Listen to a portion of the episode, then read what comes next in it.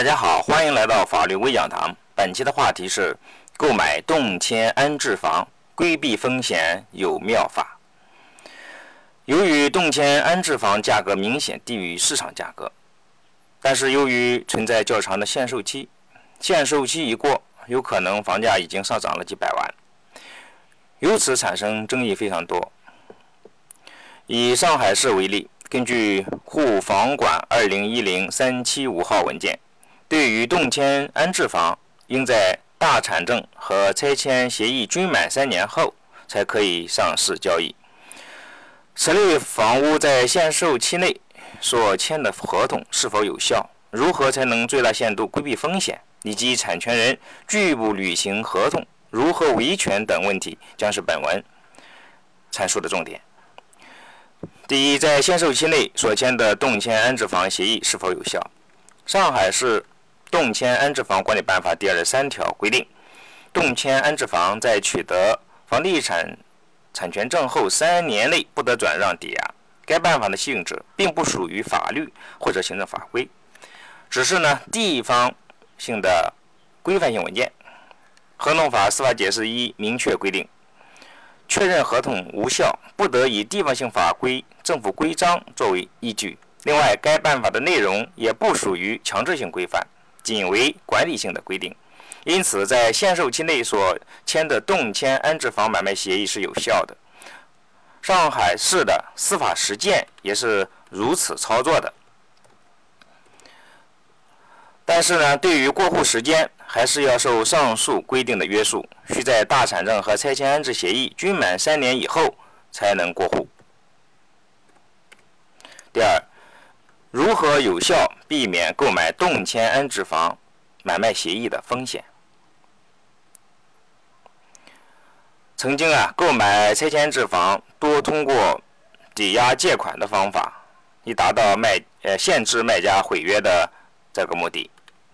而目前呢，这种方法已经没有意义，因为按照现行规定，未满三年的情况下，不得过户交易，也不得抵押。如果能办抵押，也意味着可以办理过户，那么先行抵押已经没了意义。如果在符合过户条件的情况下，担心产权人一房二卖，可以申请预告登记。那目前有效的办法呢？可以是在设计房屋那购房合同时做些有效的防范。第一呢是将尽量。尽量多留一些呢尾款，将这个尾款呢的支付时间延迟到产权过户后呢再行支付。当然，这种方法这个卖家不一定会同意，因为他在限售期之前卖房，肯定是想快点拿到房款的。第二，针对卖家违约毁约的情形，要设定相应的严苛的违约条款，而且该。违约条款应有相应的明确金额，或者是具体的计算方法，要具有可操作性。第三，在合同中设置由违约方承担律师费、差旅费等费用的条款，减少维权成本，也可以给卖方一定的威慑。第三呢，需要澄清三个误解，在这个拆迁置房的买卖过程中啊。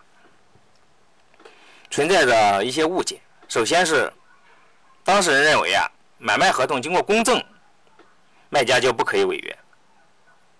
我们要首先要说呀，公证并不是合同生效的条件，它只是针对合同内容是否违法、是否为当双方当事人真实的意思表示等内容呢进行证明。也就是说呀，如果合同内容不违法，合同确属双方当事人真实的意思表示，那合同公证与否，并没有什么区别。另外，在没有取得产证的情况下，公证处也不会进行公证。第二，有些人认为啊，只要违约赔偿违约金就可以毁约。通常情况下，守约方啊不仅可以提出违约金，还可以要求继续履行合同。也就是说，如果卖家违约，买家起诉到法院，不仅可以要求卖家继续履行合同，还可以要求这个卖家承担违约金。第三，当事人认为有一种方法能够让卖家无法违约，必须履行合同。工作中有些卖家认为，如果合同写得好，就能够阻止卖家无法违约，必须按时过户。虽然守约方可以通过诉讼要求卖家继续履行合同，但是还是要通过法律程序。合同写的再好，无论如何拟定，无论违约金有多高，卖家还是可以不配合过户的。但是，当卖家、买家向法院提起诉讼，作出判决后，这个判决呢就有了强制的执行力。这时候，如果卖家还是不配合过户，法院可以向房管部门发协助执行通知书。这个时候，卖家不签字也是可以过户的。最后，我们要说，像硬币一样，它总有两个面。拆迁置房由于存在着限售期，过户时间较长，在此期间呢，房价势必上涨，由此卖家很容易跳价。